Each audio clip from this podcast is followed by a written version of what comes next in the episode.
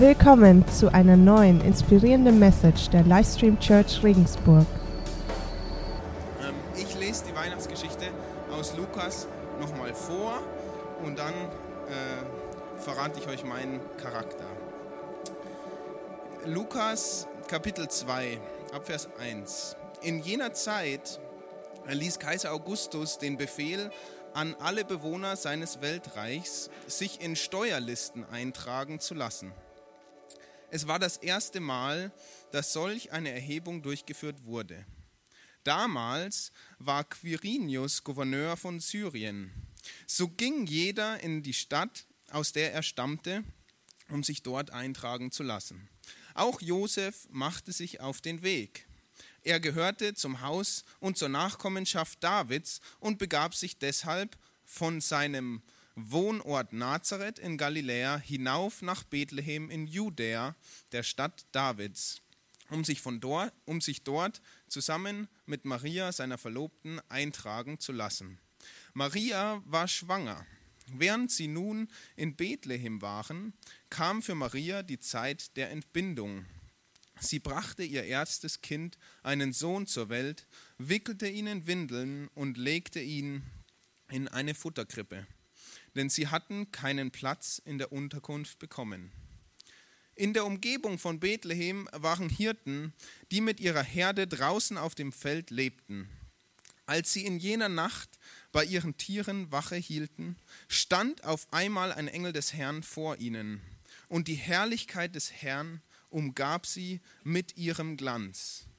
Die Engel erschraken sehr, aber die, Engel nein, die Hirten erschraken sehr, aber die Engel sagten zu ihnen, ihr braucht euch nicht zu fürchten.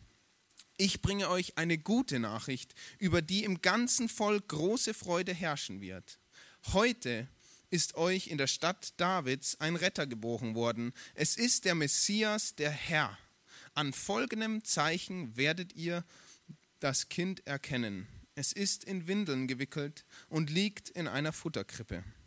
Und mit einmal waren bei dem Engel große Scharen des himmlischen Heeres. Sie priesen Gott und riefen, Ehre und Herrlichkeit Gott in der Höhe und Frieden auf der Erde für die Menschen, auf denen sein Wohlgefallen ruht.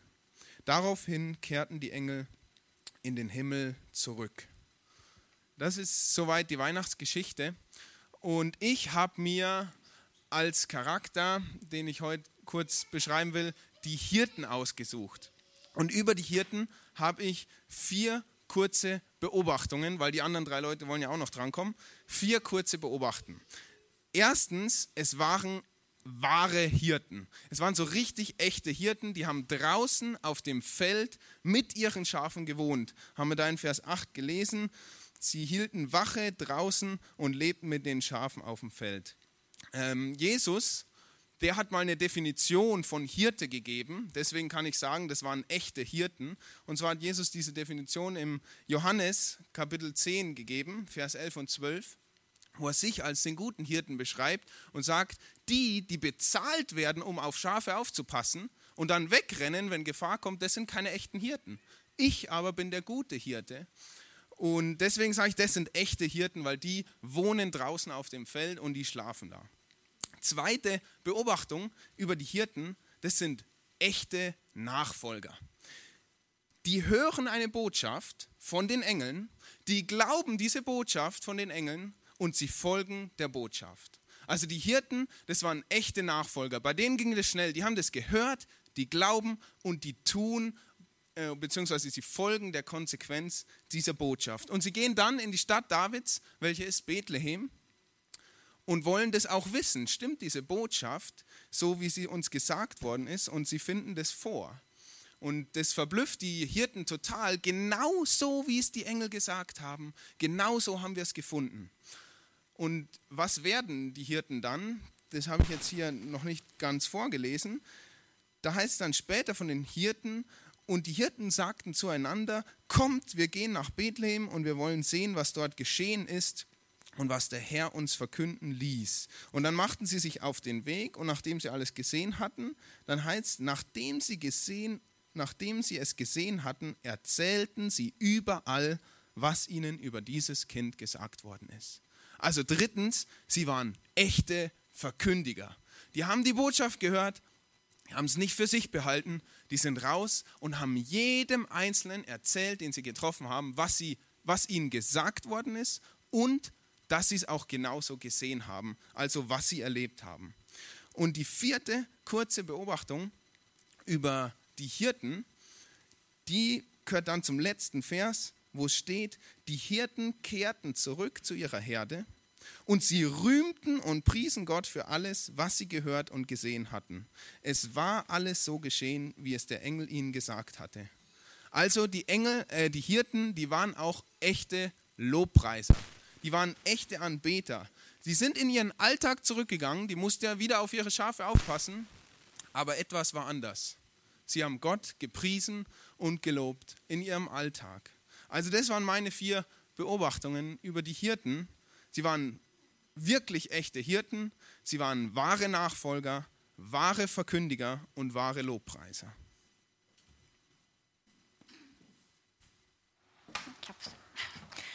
Was fällt euch ein bei den beiden Begriffen Könige und Weihnachtsgeschichte? Schnell, also nicht so durchdacht, sondern einfach eine schnelle Antwort. Die Heiligen Drei Könige, genau. Die habe ich mir nämlich ausgesucht. Und mir ist dieses Jahr beim Lesen der Weihnachtsgeschichte irgendwie eine totale Spannung äh, irgendwie klar geworden. Und zwar die Spannung zwischen Königswürde und Armut. Und dann habe ich mir das Leben von Jesus angeguckt. Und ich fange jetzt mal ganz hinten an. Wenn er wiederkommt, dann steht in der Bibel, dann kommt er als der König der Könige mit Posaunen und Krachen und so richtig, wie man sich einen König vorstellt. Dazu steht in Matthäus 24, 30, Sie werden sehen, wie der Menschensohn mit großer Macht und Herrlichkeit auf den Wolken des Himmels kommt. Er wird seine Engel mit lautem Posaunenschall vorausschicken und sie werden seine Auserwählten von den Enden der Welt sammeln. Also wenn, Kön wenn Jesus wiederkommt, dann kommt er als König der Könige in seiner Königswürde und Königsmacht. Dann gehen wir ein bisschen zurück in der Geschichte und zwar die Situation, als Jesus seine letzten Stunden auf der Erde verbrachte. Da stand er nämlich vor Pilatus. Und Pilatus hat zu ihm gesagt, dann bist du also doch ein König? Und Jesus hat gesagt, du sagst es, ich bin ein König.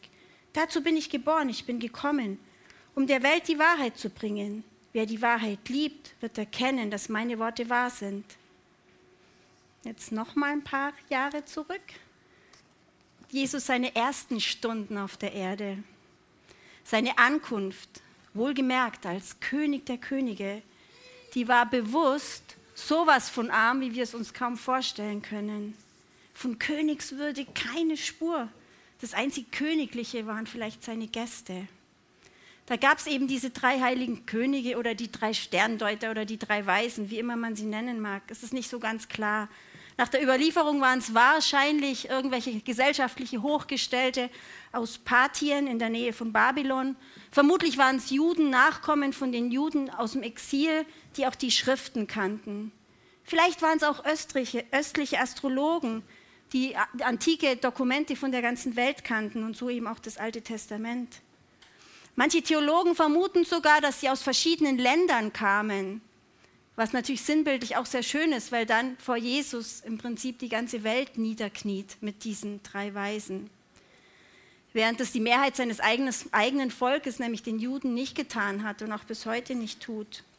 Und die Weisheit dieser Könige oder dieser Weisen spiegelt sich echt in dieser Reaktion auf diesen König in der Krippe obwohl der mit Sicherheit so ganz anders war, wie, wie, wie sie diesen König erwartet haben, den sie mit diesem Stern verfolgt haben, haben sie sofort nichts anderes getan, als auf die Knie zu gehen und ihn anzubeten. Ihn um seiner selbst willen als klitzekleines Kind in der Krippe anzubeten. Sie reagierten mit Freude und Anbetung. Und auch ihre Geschenke waren total aussagekräftig. Sie haben Gold mitgebracht. Gold war das Geschenk für den König. Sie haben Weihrauch mitgebracht. Weihrauch war das Geschenk für eine Gottheit. Und sie haben Myrrhe mitgebracht. Myrrhe hat man hergenommen, um einen Leichnam einzubalsamieren. Also in diesen Geschenken ist schon die ganze Geschichte von Jesus mit drin. Interessanterweise haben möglicherweise diese wertvollen Geschenke dazu gedient, dass Maria und Josef dann ihre Flucht nach Ägypten finanzieren konnten. Was sagt uns das alles? Mir sagt es Folgendes. Ich finde es ziemlich cool, dass diese drei Weisen Jesus um seiner selbst willen anbeten. Die beten nicht irgendeine Vorstellung an, die sie von irgendwas haben, sondern sie beten dieses Kind an, auch wenn es so ganz anders ausschaut, als sie es erwartet haben. Und sie schenken ihm was total Wertvolles, weil Jesus einfach das Beste verdient, was wir haben. Und wie der König der Könige unsere Weltbühne betreten hat, das kann uns schon echt in Staunen versetzen und uns auch wirklich dazu anleiten, dass er es wert ist, mehr als alles andere angebetet zu werden. Ein Theologe, William Hendrickson, der hat mal gesagt, er war so arm, dass er ständig etwas ausborgen musste. Einen Platz für seine Geburt, ein Boot, von dem aus er predigte, ein Raum für sein Abendmahl und sogar ein Grab, in dem er beigesetzt wurde. Alles hat er sich ausgeliehen, weil er so arm war. Und was glaubt ihr war die Motivation, dass sich der König der Könige, der Herrscher der Welt so klein und arm gemacht hat? Ich glaube, er hat sich deshalb so klein und arm gemacht, damit wir ganz nah an ihn rankommen. Weil wenn er in einem Königspalast geboren wäre, wären viele Mauern zwischen uns. Wenn er in der Königsrobe erschienen wäre, wäre ein Abstand. Aber er hat sich extra klein und arm gemacht, dass jeder, die Hirten, jeder, die Wirte, alle, die da gewohnt haben, jeder konnte ganz nah an ihn ran. Und ich weiß nicht, wie es euch geht, aber wenn man Säugling so in der Nähe sieht, da mag man einfach hin und ihn anfassen. Ich glaube, Jesus will auch, dass wir hingehen und ihn anfassen und ihm ganz nahe sind. Und nochmal zu den Geschenken. Ich glaube wirklich, dass er es mehr wert ist, als alle anderen das Beste von uns zu bekommen. Ihr könnt euch ja mal überlegen, was euer Bestes ist. Zeit, Hingabe, Liebe. Ich fände es cool, wenn ihr euch irgendwie so die Frage mit heimnehmt, was schenke ich Jesus heute zum Geburtstag?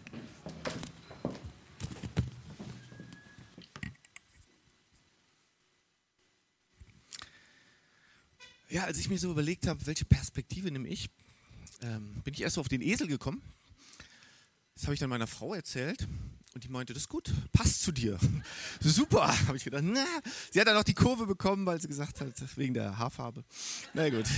Ich, ähm, ich habe dann aber weiter so im Gebet mir, mir das weiter überlegt und dann äh, im Gebet bin ich dann irgendwie so von dem Esel und von diesem ganzen Krippen-Setting, ähm, ist die Kamera so, so im Gebet zu Gott geschwenkt.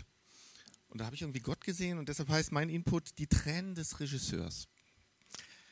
Bethlehem, das Hollywood des Mittelalters. Hey, es sollen Mega-Streifen entstehen.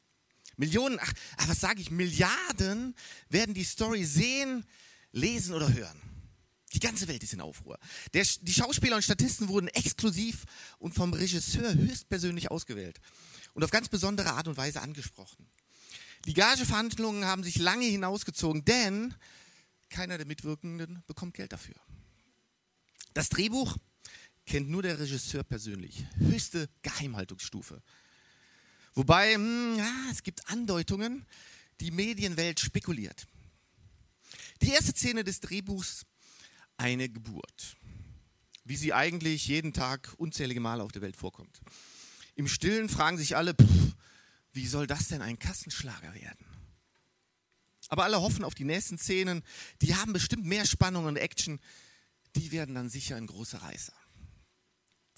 Eine Geburt, naja, gut, für den Start des Films schon ganz okay. Ist ja immer was Besonderes, so eine Geburt. Neues Leben entsteht, ist immer ein Riesengrund zur Freude. Kann ich auch nur bestätigen, absolut bestätigen. Ich war bei der Geburt meiner Kinder, bei aller der Kinder dabei und es ist was ganz Besonderes, was ganz Prägendes, was, was ganz Wunderbares. Also, und so jubeln alle und freuen sich in dieser Weihnachtsszene und singen laut Halleluja unsere zwei Hauptdarsteller, Maria und Josef, und auch alle, die beim Dreh sonst noch so beteiligt sind, Engelhirten, Weisen aus dem Morgenland und noch viele mehr. Zugegeben, das Setting hätte etwas positiver und ansprechender gewählt werden können, aber Hauptsache das Kind, die Mutter und der Vater sind wohlauf. Nur der Regisseur sitzt still und stumm in seinem Regiesessel.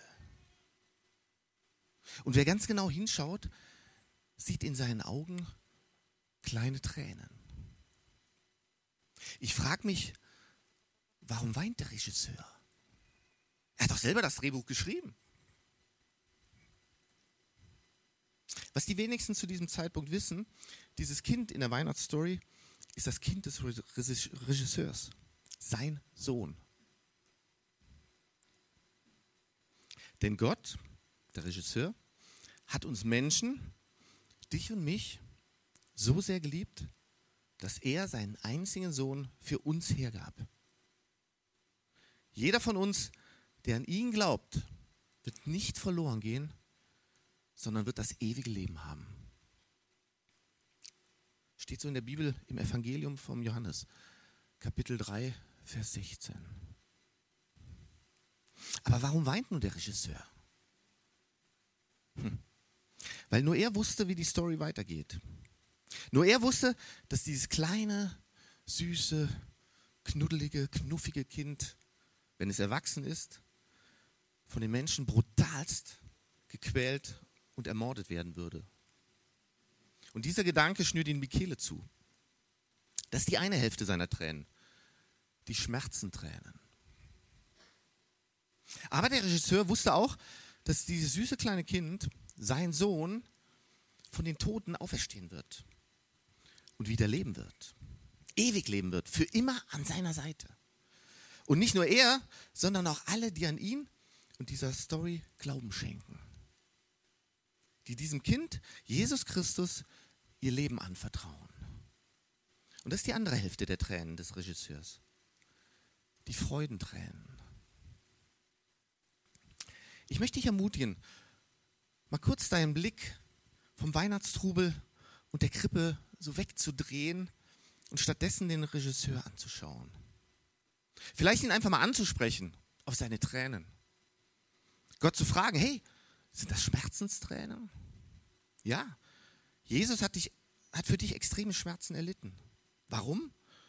Weil du viel Mist in deinem Leben gebaut hast und es damit eigentlich verratzt hast. Keine Chance, zu Gott durchzukommen. Keine Chance. Aber warum Gott sind da auch noch diese Freudentränen? Wo kommen die her? Weil durch den Tod von Jesus Christus am Kreuz kannst du leben. Er möchte dir Leben schenken in ganzer Fülle. Und das für die Ewigkeit. Für die Ewigkeit. Die Weihnachtsszene ist im Kasten. Inzwischen schlafen alle. Maria und Josef bei ihrem Neugeborenen, die Hirten bei ihren Schafen, Ochsen und Esel im Stall, die Weisen in einer komfortablen Herberge und die Engel noch auf einer weichen Wolke. Nur unser Regisseur sitzt immer noch hellwach in seinem Regiesessel. Ja, seine Augen sind von Tränen erfüllt.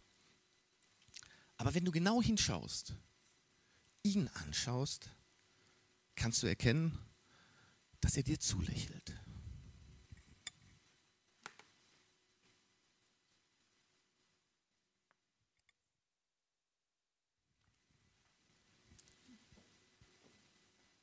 Wer ist Jesus? Wer ist dieser Typ in der Krippe? Dieser Tischler, ein Aufrührer?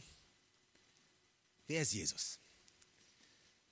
Diese Frage stellte Jesus einmal seinen Jüngern. Er fragte sie, für wen halten mich eigentlich die Leute? Die Jünger gaben zur Antwort, einige halten dich für den wiederauferstandenen Täufer Johannes, andere für den wiederkommenden Elia und wieder andere meinen, einer der alten Propheten sei auferstanden. Menschen damals und Menschen heute haben ein unterschiedliches Bild auf Jesus. Richard Dawkins, ein Wissenschaftler, da sagte er, sagte Jesus war ein guter Mann. Dass er an Gott glaubte, versteht sich von selbst. Jeder zu seiner Zeit war religiös. Hätte Jesus gewusst, was wir heute wissen, wäre wahrscheinlich Atheist, aber ebenso menschenfreundlich gewesen. Jemand anderes sagte, wenn je das Göttliche auf Erden erschien, dann in der Gestalt Christi von Goethe. Und Mahatma Gandhi sagte, für mich ist Jesus einer der größten Lehrer, den die Menschheit jemals gehabt hat. Wer ist Jesus? Jesus sagte, und ihr? Das will Jesus wissen. Er fragte seine Jünger, und ihr? Nicht irgendjemand anders, sondern ihr. Für wen haltet ihr mich? Die Frage richtete Jesus an seine Jünger und er richtet sie heute auch an dich. Für wen hältst du mich? Jesus beantwortete die Frage und äh, Petrus beantwortete die Frage und er sagte, du bist der Christus, der von Gott versprochene Retter. Diese Geschichte, diese Frage, die Jesus stellte, steht in allen vier Evangelien. Und Petrus antwortet auf diese Frage mit diesem Bekenntnis. Und dieses Bekenntnis ist nicht etwas, was er einfach nur so dahergesagt hat, so, ja, du bist halt der und der. Nee, sondern dieses Bekenntnis hatte, hatte Einfluss auf sein Leben. Er hat es gelebt. Nach der Auferstehung von Jesus, nach, nachdem Jesus die Kirche ja, gegründet hatte mit seinem Geist, hat Petrus angefangen, es durch, durch verschiedensten Länder gereist, hat von Jesus erzählt, hat be bezeugt, wer Jesus ist. Er hat sich für die Botschaft eingesetzt. Er ist sogar für diese Botschaft gestorben am Schluss. Wir als Livestream Church, wir glauben, dass unsere Ewigkeit, sei es im Himmel, in der Gegenwart Gottes oder in der Hölle, getrennt von Gott, von unserer Einstellung zu Jesus Christus entschieden wird. Ich möchte schließen mit einer Geschichte. Wir haben den Weihnachtszirkus in Regensburg. Ich weiß nicht wo, in irgendeiner Stadt war ein Zirkus und die Geschichte spielt von einem Seiltänzer. Seiltänzer führt in schwindelerregender Höhe ein, ein Kunststück vor. Und zwar fährt er mit einer Schubkarre auf diesem Seil, ohne Sicherung, ohne doppelten Boden, von der einen Seite des Turms zur anderen. Angekommen auf der anderen Seite, auf der Plattform, fragt er die Menge, meint ihr, ich schaffe das nochmal? Tosender Applaus. Ja, klar, rufen einige. Er fragt nochmal, Leute, ich möchte wissen, schaffe ich das nochmal? Wieder, tosender Applaus. Aber wisst ihr, so hat der Seiltänzer das nicht gemeint. Also geht er hin und zeigt auf eine Person, die unten am Mast steht. Hey, du da unten. Du. Meinst du, ich schaffe das nochmal? Der Mann lächelt und schreit, ja natürlich, kein Problem und klatscht. Dann sagt der Seiltänzer, okay, dann komm hoch und setz dich in die Schubkarre. Wisst ihr, die bloße Zustimmung auf die Frage, wer ist Jesus, die reicht nicht. Nur zu sagen, Jesus, ja, war ein cooler Prophet, war ein netter Mann, er hat ein paar coole Sprüche drauf gehabt, liebe deinen Nächsten und so. Das ist das eine. Aber wer ist Jesus für dich? Kannst du sagen, ja, Jesus ist mein, mein Retter?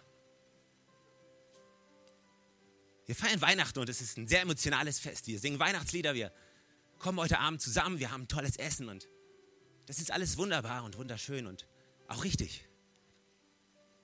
Aber nimm die Frage mit. Wer ist Jesus?